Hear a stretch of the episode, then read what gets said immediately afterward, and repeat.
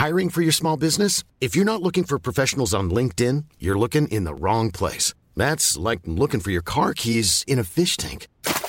LinkedIn helps you hire professionals you can't find anywhere else, even those who aren't actively searching for a new job but might be open to the perfect role. In a given month, over 70% of LinkedIn users don't even visit other leading job sites. So start looking in the right place. With LinkedIn, you can hire professionals like a professional. Post your free job on linkedin.com slash people today. Bonjour à toutes et à tous, bienvenue dans ce Morning Mood du mardi 9 mars, il est 5h20. J'espère que vous avez passé une bonne nuit. Alors bon, globalement, c'est ce qu'on explique déjà depuis deux semaines, donc je vais essayer de faire ce morning mood de manière un petit peu plus rapide que d'habitude, euh, parce que c'est toujours la même rengaine. Je vous rappelle que demain, il y a quand même l'inflation aux États-Unis qui est le chiffre majeur pour les marchés, en tout cas en ce moment, parce qu'on a notamment cette remontée des taux à 10 ans. Aujourd'hui, on aurait également le plan Biden qui devrait être validé par la Chambre des représentants si tout va bien. Donc euh, normalement, on est sur la bonne voie. Comme disait d'ailleurs à l'époque Nancy Pelosi, euh, juste avant les élections américaines, si vous vous souvenez, on est sur la bonne voie. C'était euh, justement le, fameux plan de 1900 milliards qui est aujourd'hui, dont on parle encore aujourd'hui, qui devait être validé à ce moment-là. Donc le marché est quand même un minimum préparé, même si hier on a eu une énorme impulsion haussière, notamment sur les indices. Alors pas tous. Pourquoi? Parce que c'est cette notion de, rotation sectorielle qui est toujours en cours. Alors d'ailleurs, ça n'a pas trop excité le, taux à 10 ans. Hein. Je rappelle que ça, ça va être notre indicateur là pendant plusieurs jours, voire peut-être même d'ailleurs pendant plusieurs semaines. C'est le cas depuis un petit moment. Le taux à 10 ans qui est en train d'osciller autour des 1,60%. Il ne s'est pas envolé plus que ça. Euh, mais euh, voilà, donc du coup, ça favorise plutôt bah, cette montée des actifs risqués. Tant qu'il n'y a pas de surchauffe, tant qu'il n'y a pas d'explosion du taux à 10 ans euh, vers les 1,70, 1,80, 90, pour le moment, ça va. Si jamais on voit qu'il y a des alertes euh, sur le taux à 10 ans, on passe à 1,70, puis d'un coup ça s'envole à 1,80, 1,90, etc. Là par contre, ça va commencer à devenir inquiétant pour les marchés parce que là, on va vraiment rentrer dans une surchauffe. Je vais pas dire incontrôlée, mais ça risque de calmer un petit peu justement cette progression des indices. Tant que c'est pas le cas, je vais pas dire qu'il n'y a pas de risque, mais en tout cas, c'est pas inquiétant pour les marchés en tant que tel. Rotation sectorielle, c'est quoi? On privilégie les valeurs value, les valeurs cycliques. Euh, reprise économique, euh, les taux qui remontent, les, on privilégie notamment bah, les actions, les, obligations déjà américaines sans risque à 60%. On privilégie également toutes celles qui versent des dividendes, toutes celles qui vont profiter de la reprise. Donc, ça profite à tous les, et ça on en a déjà parlé depuis déjà un moment, ça fait déjà plus de une semaine, voire deux semaines, euh, deux semaines même qu'on en parle. Euh, on en a parlé encore, notamment dans le débrief hebdo très rapidement, mais euh, et encore hier matin, le marché achète, les investisseurs achètent ces valeurs cycliques dont le CAC fait partie. Le DAX, le CAC a pris plus de 2%, le DAX a pris quasiment 3,5% hier, donc c'est dans la logique. Le Dow Jones a pris 1%, il est un peu moins fort que ses deux copains euh, euh, européens. Euh, le SP500, lui, a perdu 0,5%. Je vous rappelle qu'il y a 30 pour un tiers de techno là-dedans. Et le mauvais élève, c'est qui? C'est toujours le Nasdaq. Il a perdu quand même quasiment 3% hier. Le Nasdaq Composite a perdu quand même quasiment 3% hier alors que le DAX et le CAC ont pris 3%. J'ai envie de dire c'est QFD. C'est la même chose dont on parle depuis deux semaines. Euh, rotation sectorielle, c'est ça. Je vois beaucoup de personnes, et j'en parlerai peut-être juste après, je vais maintenant, tiens. Euh, je vois beaucoup qui, essayent d'attraper le point bas sur le Nasdaq. Il y a mieux à faire sur ce qui monte le plus. Pourquoi est-ce qu'on essaye systématiquement d'acheter ce qui baisse en espérant d'avoir le point bas pour avoir le meilleur timing possible et donc se dire bah ça y est j'ai le point bas euh, super. Mais le but c'est pas d'attraper le point bas ou, le d'ailleurs à l'inverse le point haut sur le Dow Jones ou le Nasdaq ou d'anticiper ce que va faire le marché. C'est d'essayer notre objectif c'est d'essayer d'exploiter une partie d'un mouvement avec je vais pas dire un taux de réussite mais en tout cas une probabilité de réussite meilleure.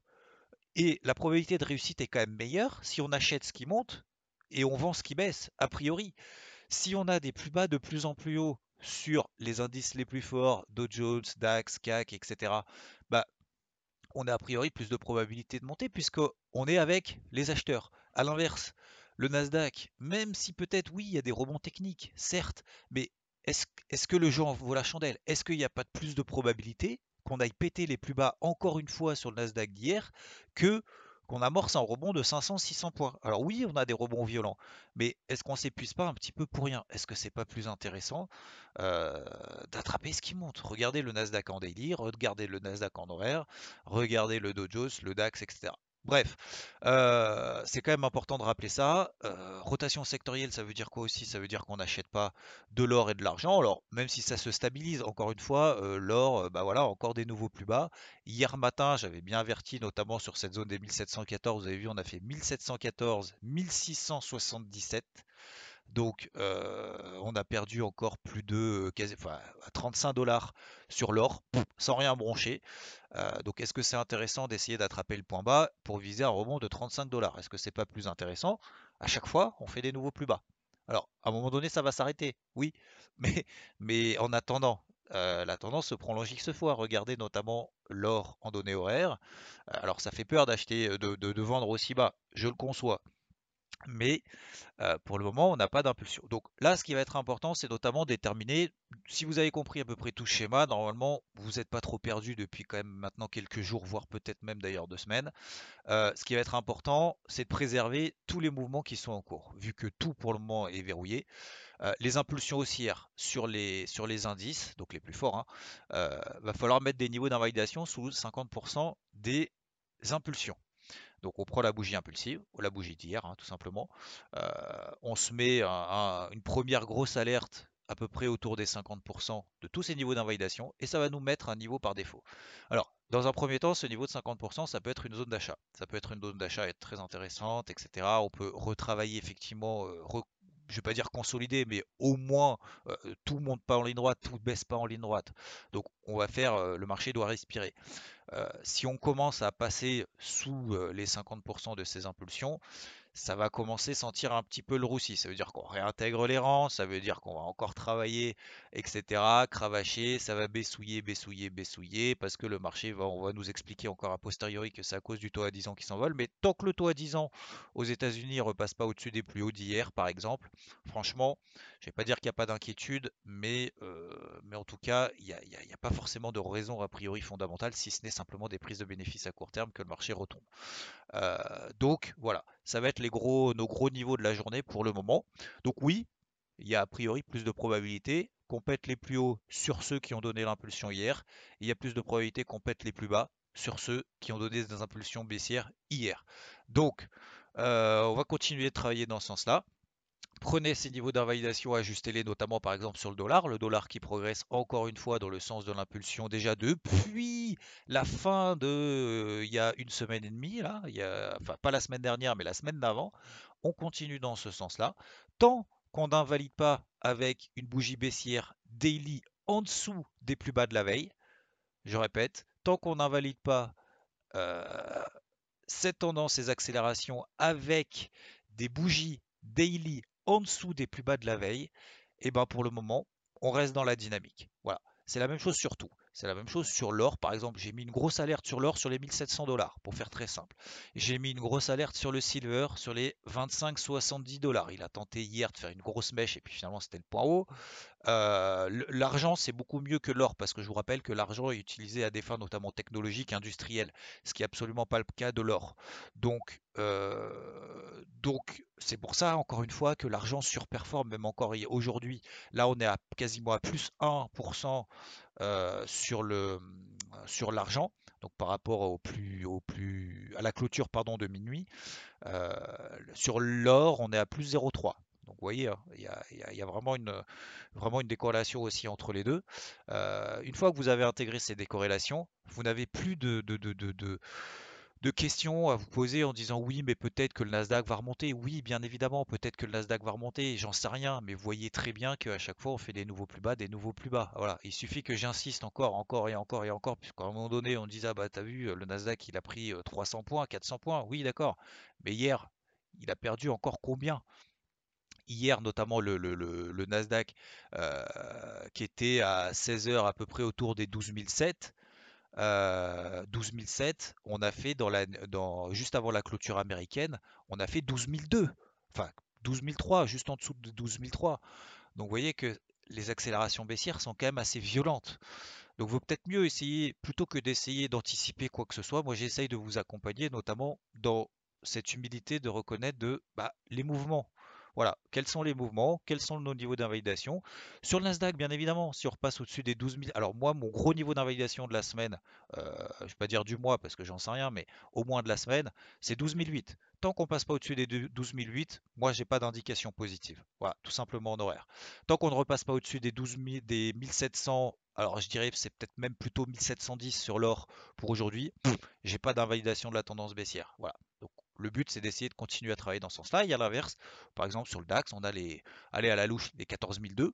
Tant qu'on passe pas là en dessous, il n'y a pas d'alerte. Sur le CAC, tant qu'on passe pas au-dessus des, en dessous des 5850, pas d'alerte. Voilà, etc., etc. Bon, l'audio est un peu long finalement, mais je pense que c'était important vraiment de de, de, de pas chercher à anticiper et d'essayer d'avoir l'humilité de reconnaître, de se placer dans les mouvements en plus dont je vous parle, dont on parle ensemble.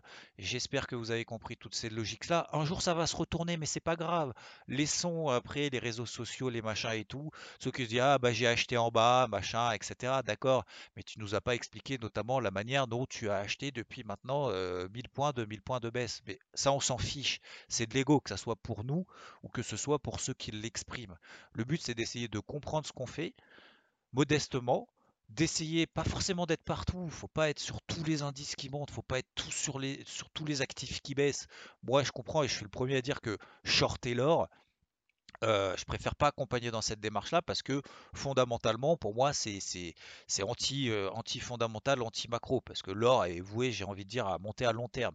Mais c'est pas parce que l'or est voué à monter à long terme, à monter à long terme, que je vais essayer d'attraper le point bas tous les 10 dollars de baisse.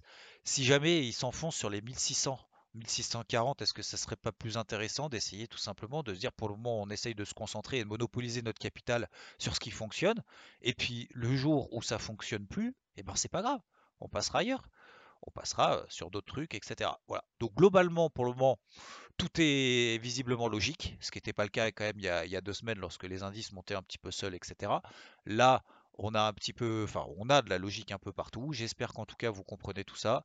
Euh, en tout cas, c'est la manière dont je l'exprime et dont je le vois. Voilà, c'est pas forcément la vérité, mais a priori pour le moment en tout cas ça fonctionne donc euh, peu importe euh, le but c'est que ça fonctionne le but c'est pas forcément d'avoir raison sur le pourquoi du comment et d'être exact dans ce qu'on dit je suis pas non plus un macroéconomiste un économiste etc etc avec un doctorat mais au moins ça nous permet d'être, d'accompagner peut-être aussi ces moments, en tout cas d'éviter d'être contre le marché. Voilà, ça c'est, je pense, c'est la priorité. Je vous souhaite une très belle journée, euh, de très bons trades et une très belle euh, journée dans vos, dans vos avancées euh, professionnelles, personnelles, etc. Et en tout cas, j'espère qu'au moins ce cadrage sur, sur les indices, enfin sur les indices, sur les marchés de manière générale, ça vous aide un peu à appréhender toute cette logique entre guillemets qu'on essaye, peut-être que certains essayent d'exprimer, mais en tout cas, j'essaye de vulgariser tout ça du mieux possible. Merci à vous, ciao. Planning for your next trip? Elevate your travel style with Quince. Quince has all the jet setting essentials you'll want for your next getaway, like European linen, premium luggage options, buttery soft Italian leather bags, and so much more. And is all priced at 50 to 80% less than similar brands. Plus, Quince only works with factories that use safe and ethical manufacturing practices. Pack your bags with high-quality essentials you'll be wearing for vacations to come with Quince. Go to quince.com slash pack for free shipping and 365-day returns.